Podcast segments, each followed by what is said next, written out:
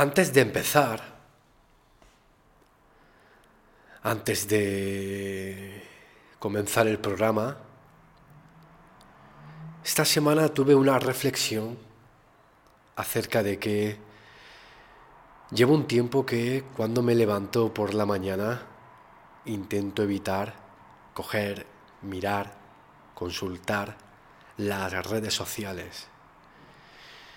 Ya pues bueno, como a muchos de vosotros me parece todo eso falso, todos podríamos crear ese mundo rápidamente, pero es un mundo falso, ¿no? O sea, yo podría hacerme fotografías, podría fotografiarme en un coche de lujo viniendo al trabajo, podría sacar una foto desde mi despacho, podría salir comiendo en sitios caros,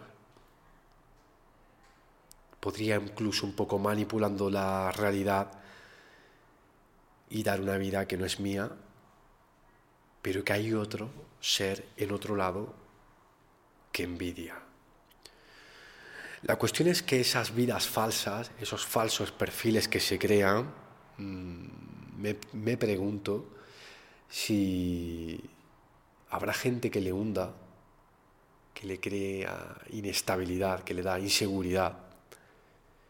Y me pregunto si habrá alguien que le ayude a, conseguir esas metas a base de que seguía a alguien que, que había conseguido una meta falsa. Los que creamos contenido muchas veces creemos que estamos en el... que tenemos el síndrome del impostor y es fácil pensar que puedes llegar a crear esa imagen de la que justamente os estoy hablando. Eh, llevo un tiempo, por contra, que ya que no consulto las redes sociales para no intoxicarme, ya que no miro las noticias, para que no, no solo no me mantengan al día, sino que no me confunda. Muchas veces seguir las noticias es la mejor manera de estar desinformado. Ya que no hago nada de eso, eh, lo que estoy haciendo es que cuando me levanto escribo un pequeño diario, escribo sobre unos papeles lo que voy a proyectar, lo que voy a hacer, lo que planeo tener ese día. Igual que antes me levantaba a mitad de la noche o antes de dormirme con estrés pensando en todo lo que tenía que hacer al día siguiente, aprendí a que antes de irme a dormir, antes de meterme en la cama, debía de decir eso es responsabilidad mía para mañana, eso que tengo que hacer, no para ahora, es una responsabilidad mía para mañana lo que tengo que hacer eso que me pone eh, tan nervioso y no me permite dormir. Por lo que eh, ahora lo que hago es levantarme y escribir un pequeño diario de ese día. No voy a ser tan romántico decir como si fuera el último día, pero sí no me pongo a, no desarrollo nada, ¿vale? Pueden ser dos, tres ideas, puede ser algo algo sencillo, ¿vale? Algo fácil, algo rápido de hacer. No, me estoy, no estoy sumando tarea, ¿vale? Pero si me comprometo con ese día, si escribo lo que quiero hacer ese día, si priorizo lo que es importante para mí ese día. Para mí lo importante es llevar a mis niños al cole, pues lo priorizo y lo pongo. Pongo las tareas más importantes que tengo que hacer ese día y luego trato de agradecer lo que tengo, lo que soy, lo que hago, lo que hice, lo que me trajo hasta aquí. Trato de agradecer. Pero trato de cobrar conciencia, ¿vale? Yo cuando era responsable de ventas siempre le decía a, a los trabajadores que tenía yo a mi cargo, decía que no hay nada peor, no hay nada peor que llegar un, un lunes y no tener foco, no tener un plan, no tener un mapa, estar perdido. no sabes para dónde tirar. Este diario del que te hablo es muy importante para que tengas ese foco, tengas ese mapa, tengas ese camino. Es muy importante saber eh, dónde estás, a dónde quieres llegar y cómo lo vas a hacer, pero eso sí vamos a trabajar, estoy trabajando mi día a día, desde por la mañana, y al día siguiente, en la siguiente escritura, hago un poco resumen del día anterior y vuelvo a focalizar el presente. Ya hablé una reflexión sobre el faro, los faros de los barcos me parece me parece tremenda la metáfora porque lo importante, lo crucial, si quieres alcanzar tus objetivos, si quieres alcanzar tu éxito, es tener ese enfoque, es tener ese foco, es tener ese plan, es tener esa meta es tener la idea clara de hacia dónde vas, de dónde vienes, de dónde estás, dejar de soñar para planear tus sueños. Buenos días compañeros y compañeras, empezamos.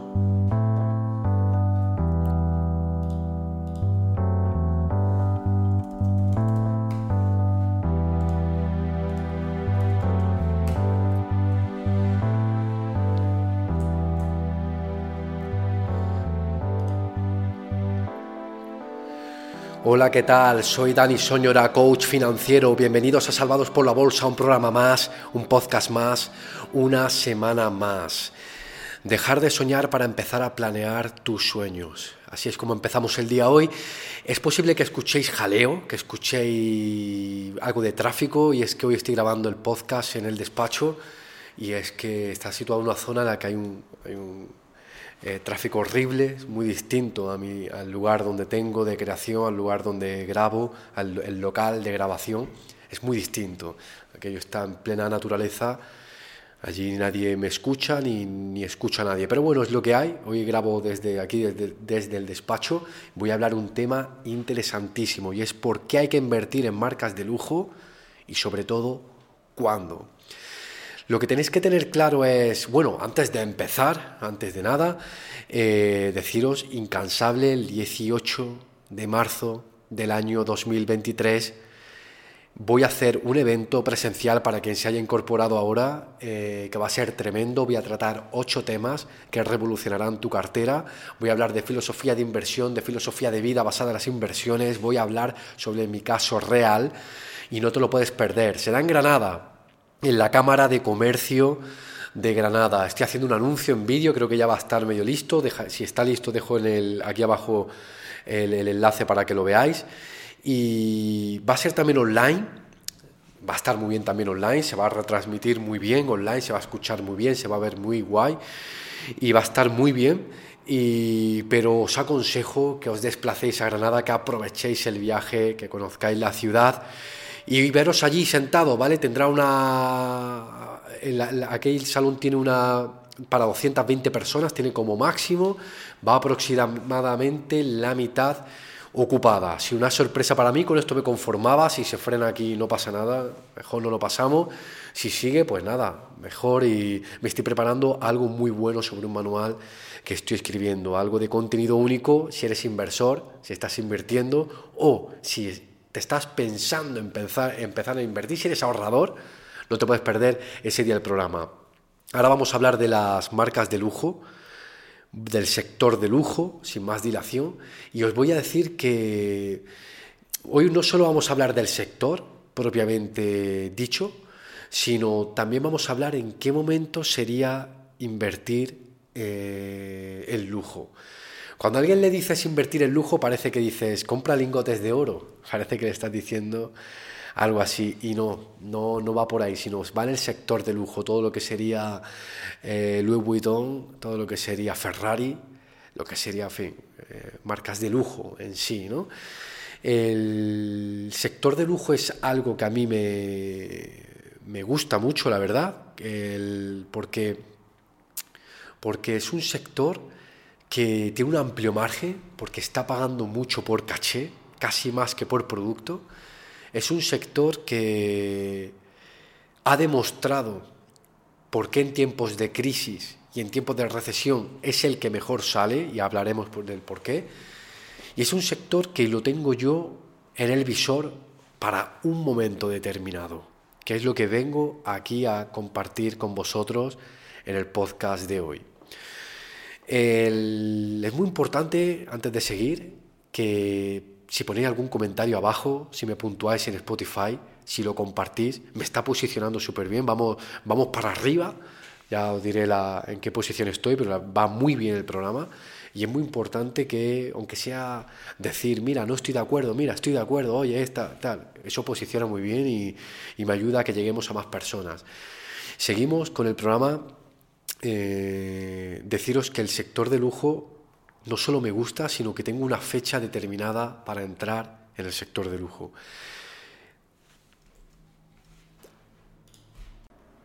Eh, recuerdo cuando eh, leí un tuit en el que decía que Coca-Cola no vende gaseosa, vende felicidad, Nike no vende zapatillas, vende motivación, Apple no vende teléfonos móviles, vende estatus, Disney no vende películas, vende ilusión. Recuerdo que decía McDonald's no vende hamburguesas, vende velocidad, vende prisa. Y decía Rolex no vende relojes, al igual que Apple, vende estatus. Eh, eso es lo que me gusta del sector lujo, ¿vale? El sector lujo ya no es, ya no es solo el estatus, sino que es un poco recompensa. Tengo un conocido, tengo un amigo que dijo que cada vez que juntara 100.000 euros iba a comprar un reloj. Me parece que llevaba ya 5 o 6 relojes comprados. Y es porque se marcó como meta que cada 100.000 euros se iba a comprar un reloj. Y parece que cuando te marcas una meta, hablo mucho de ello siempre, cuando te marcas esa recompensa, la consigues. Y ya va por 5 o 6 relojes, compra evidentemente relojes de lujo. Es como que ya es, una, es, es un pago, es una... Ya no es, llevo este reloj para que me lo veas llevo esta eh, bufanda para que la veas, ya no es llevo este bolso para que lo veas, ya es estoy vistiendo esto porque esto indica que soy una persona de éxito para mí personal, estoy vistiendo esto porque esto indica que he conseguido aquello que buscaba y habrá quien piense que todo eso es una falacia y que, y que no tiene nada que ver, que lo entiendo también, pero yo digo los consumidores de lujo cómo ven la vida, ¿vale? Cómo la ven. Si vemos en los históricos, después de las crisis, después de las recesiones, las, marcas de lujo salen más reforzadas, venden más. Y os voy a decir la explicación es muy sencilla, os voy a decir cuál es la explicación, y es que cuando llega una crisis, la gente que tiene dinero, pero no los que tienen dinero de que le ha tocado la lotería, no los que tienen dinero de que le ha tocado una herencia, no, la gente que ha construido un enorme patrimonio, cuando llega una crisis, sale con muchísima más fuerza, porque no tiene el coste de oportunidad, porque tiene el conocimiento, porque tiene la formación, porque tiene la cultura financiera de saber lo que tiene que hacer, tiene acceso a la oportunidad y a la ganga, puesto que la ley de la oferta y la demanda dice que va a estar todo más barato, se aprovechan de ello, sale con más fuerza y luego salen a comprarse lujo.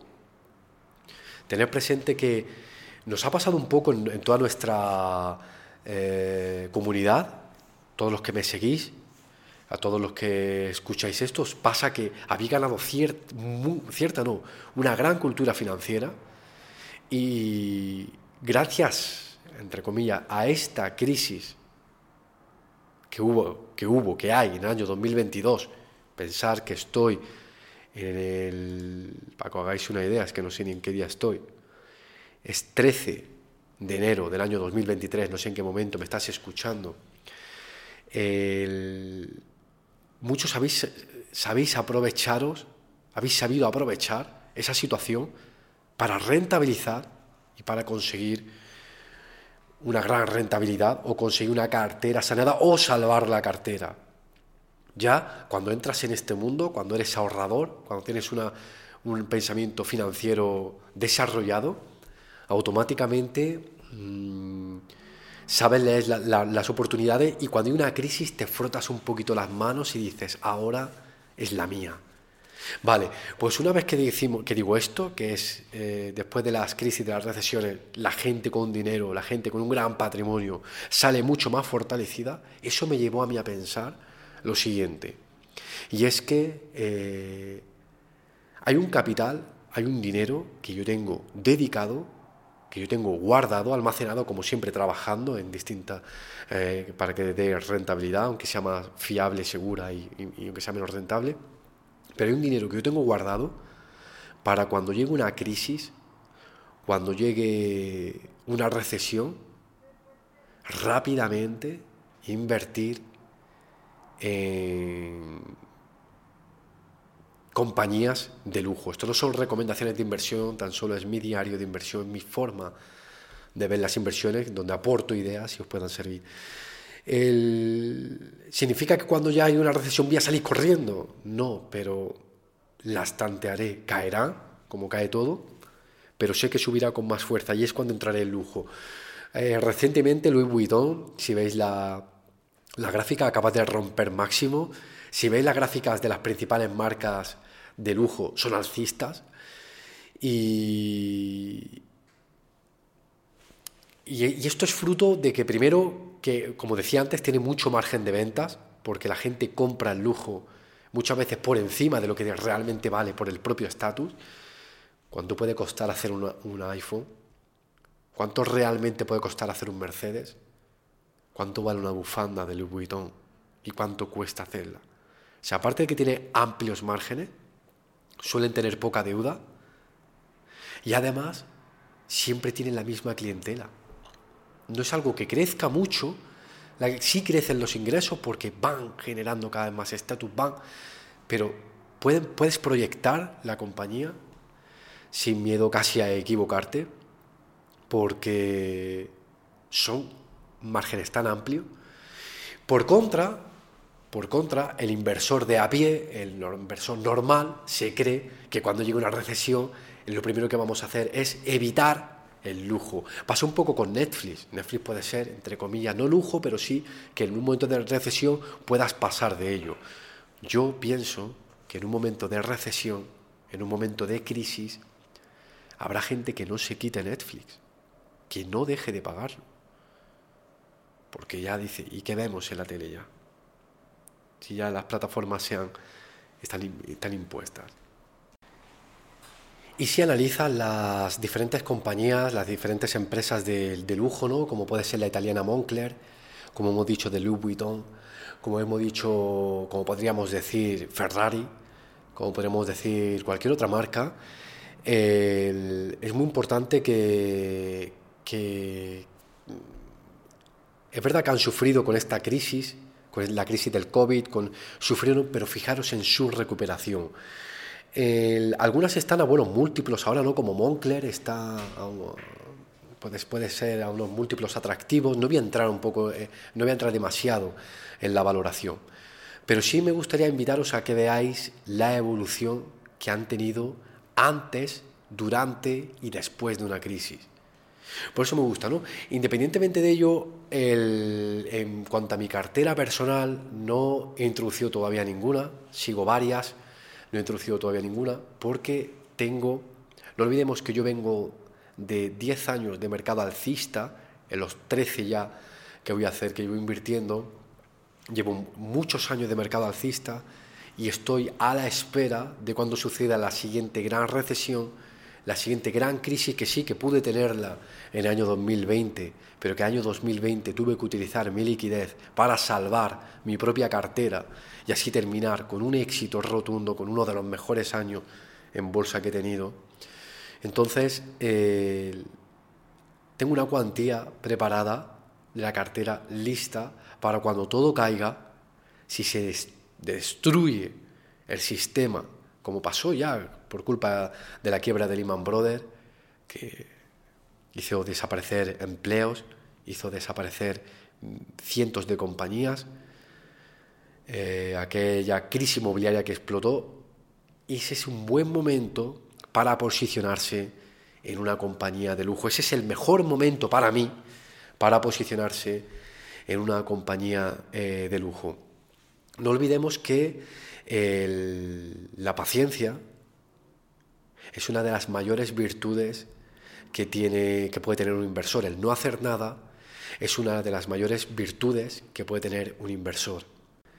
En el caso de la que ya ha nombrado Moncler, ¿no? de la italiana, eh, que cotiza, que tiene un, que, tiene un, market cap de 14.000 millones de euros, de 14 billions, eh, de dólares, de dólares, disculpar. Está un PER atractivo, ¿eh? un PER del 25 en este sector, es un PER barato. Si os fijáis, en, este año anterior, me parece que tiene una variación de un 14, un 13% negativo.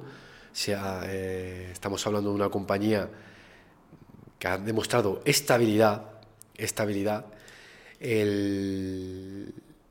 Una de las características que tienen las compañías de lujo es esa estabilidad que dan dentro de la crisis, por contra de lo que pueda parecer. Tiene unos márgenes bestiales, un gross margin del 75%, que sí, que luego se queda en un 16%, pero por todo el desempeño que tiene y toda la publicidad que tiene propia del margen operativo. Siempre se caracterizan, casi todas se caracterizan por una baja deuda, con lo cual invertir en lujo puede ser tan estable para mí como invertir en oro. Porque al margen de que se manipule o no se manipule los precios del oro, al final sube. Al final sube, ¿no? Estamos hablando casi de la misma estabilidad. Con lo cual, en el resumen, la idea principal que quiero que abordéis, que quiero que tengáis hoy, es que me gusta las compañías de lujo por lo que representa para la gente que consume el lujo, ese premio. Me gustan las compañías de lujo porque eh, la estabilidad que demuestran es brutal, la estabilidad que demuestran las compañías de lujo la componen sus consumidores. Yo no soy consumidor, ¿eh? de una compañía de lujo es que puede, puede dar mucha controversia todo esto, ¿no? puede dar mucho debate. Los consumidores de la compañía de lujo suelen ser personas con sólido conocimiento financiero, con un gran patrimonio y aquellos que tienen un sólido eh, patrimonio, un sólido conocimiento financiero ante una crisis son los que mejor se van a comportar y los que van a tener la oportunidad y automáticamente viene el pago que se van a hacer con ese bien de, lujo. ¿no? Quizás Cristiano Ronaldo, en su colección de, si son Lamborghini o Ferrari o sus coches de lujo, viniendo donde viene, quizás sea una recompensa de dónde vino, lo que ha conseguido y dónde está. La cuestión es que el, si miras, por ejemplo, Cristiano Ronaldo, si miras Messi, normalmente ves que tienen cuatro o cinco fuentes de ingresos que ya están lejos de lo que es el fútbol, ¿no? Han sabido moverse de lo que es el fútbol y tienen, y claro, ahora cuando llega una crisis, personas con ese potencial, con ese patrimonio, con ese conocimiento, esos asesores que tendrá, son los que le hacen levantar. Con lo cual, la siguiente característica es en qué momento invertir en una compañía de lujo. Yo tengo un dossier de compañías que sigo, me gusta diversificar bien poco, esto hay que hacer muchos matices, no creo que lo, tengáis en cuenta. Tengo compañías que iba detrás de, ante, de una compañía de lujo, pero tengo claro que ante una gran recesión, si se si se provoca esa recesión, si, si entramos en crisis, una de las compañías en las que habría que entrar sería en las, las compañías del sector de lujo. ¿Vale? Insisto, no son recomendaciones de inversión, no quiero que con esto, si entramos en crisis, os tiréis. Ah, hay que ver qué tipo de crisis, qué tipo de daño está haciendo y a quién afecta la crisis. Pero sí que es verdad que el sector lujo, para mí, eh, yo guardo una parte, dije, esto en, el momento en el que suceda, tendré esto, lo sacaré. Luego puede ir bien, puede ir mal, pero esa es mi estrategia, ¿no? Servirá para, para sacarlo. No olvidemos, ya que estoy hablando del lujo, ya que estoy haciendo un resumen del sector de lujo, que esto también lo engloba las casas, casas de medio millón, eh, propiedades de más de un millón de, dólares.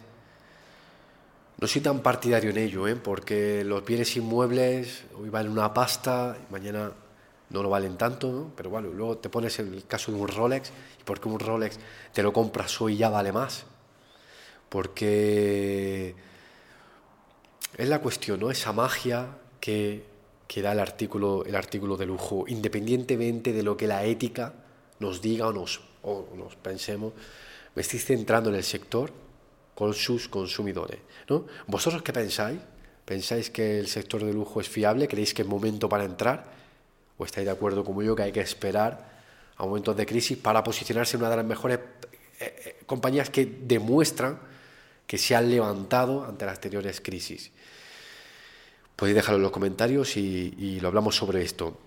Para terminar, deciros que el lunes pasado eh, ya empezamos un podcast nuevo, un podcast que hablamos de actualidad, que hablamos de noticias, se llama Sábados por la Bolsa, informe semanal. Este lunes podéis pasaros a verlo, podéis escucharlo, ¿eh? es, un, es, un, podcast muy distinto a este. Este es, este es, el manual, ese podcast va orientado para, para la información, la información más, más... Es para escucharlo en la propia semana, es para escucharlo en el propio día y vamos bien, se, emitirán los lunes a partir de las 11, 12 de la mañana aproximadamente sale cuando acabemos el informe, lo lanzamos, lo grabamos junto con Miguel Ángel Payán y sale, ¿vale? Es un podcast, os invito, se llama Sábados por la Bolsa, informe semanal, que paséis por ahí para que estéis al día de las noticias de una manera más neutra, de una manera más no tan contaminante como estamos eh, acostumbrados a hacerlo. Y, y nada más, por último, como he empezado el podcast, os recomiendo que hagáis ese ejercicio que estoy haciendo yo de escribir mi pequeño diario por la mañana, de planear, de tener esos sueños, de plasmarlos, de ser capaces de darle forma, forma con la escritura. Me encantaría verdaderamente veros el 18 de marzo por allí, por la Cámara de Comercio, en ese evento presencial que me estoy preparando. Allí no solo llevaré las mejores reflexiones, trataré de de decir cuáles fueron mis pasos para conseguir lo que he conseguido y cuál es la forma en la que tengo de trabajar. Pero no hay nada peor que no tener foco, no hay nada peor que no estar enfocados, no hay nada peor que no tener ese plan, o mejor dicho, lo mejor es saber por dónde vas a ir, lo mejor es tener tu mapa, saber qué pasa si hay oleaje, saber qué pasa si tienes, tener un plan B, tener un plan C adaptarse. Porque siempre te acabo diciendo lo mismo, piénsate, imagínate de pequeñito, cuando eras pequeñito, y ahora, cómo estás ahora, y piensa en cómo quieres estar. ¿Dónde está esa vida que de pequeño te prometiste? Muchas gracias compañeros y compañeras por estar ahí, por escucharme. Pasaros por sábadosporlabolsa.com, apuntaros al newsletter. Os invito a que me escribáis al WhatsApp esos audios, esa, mensajes que me dejáis en el 617-867-222 y estoy eternamente agradecido. Muchas gracias a los que me enviáis regalos, me enviáis vino, me enviáis muchas gracias. Os mando un saludo, un abrazo muy fuerte para todos, que tengáis un buen fin de semana, que tengáis una estupenda semana.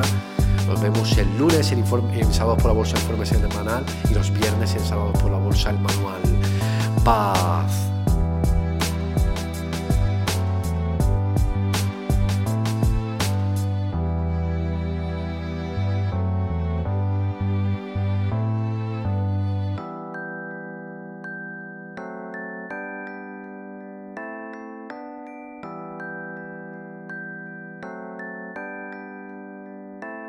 Bye.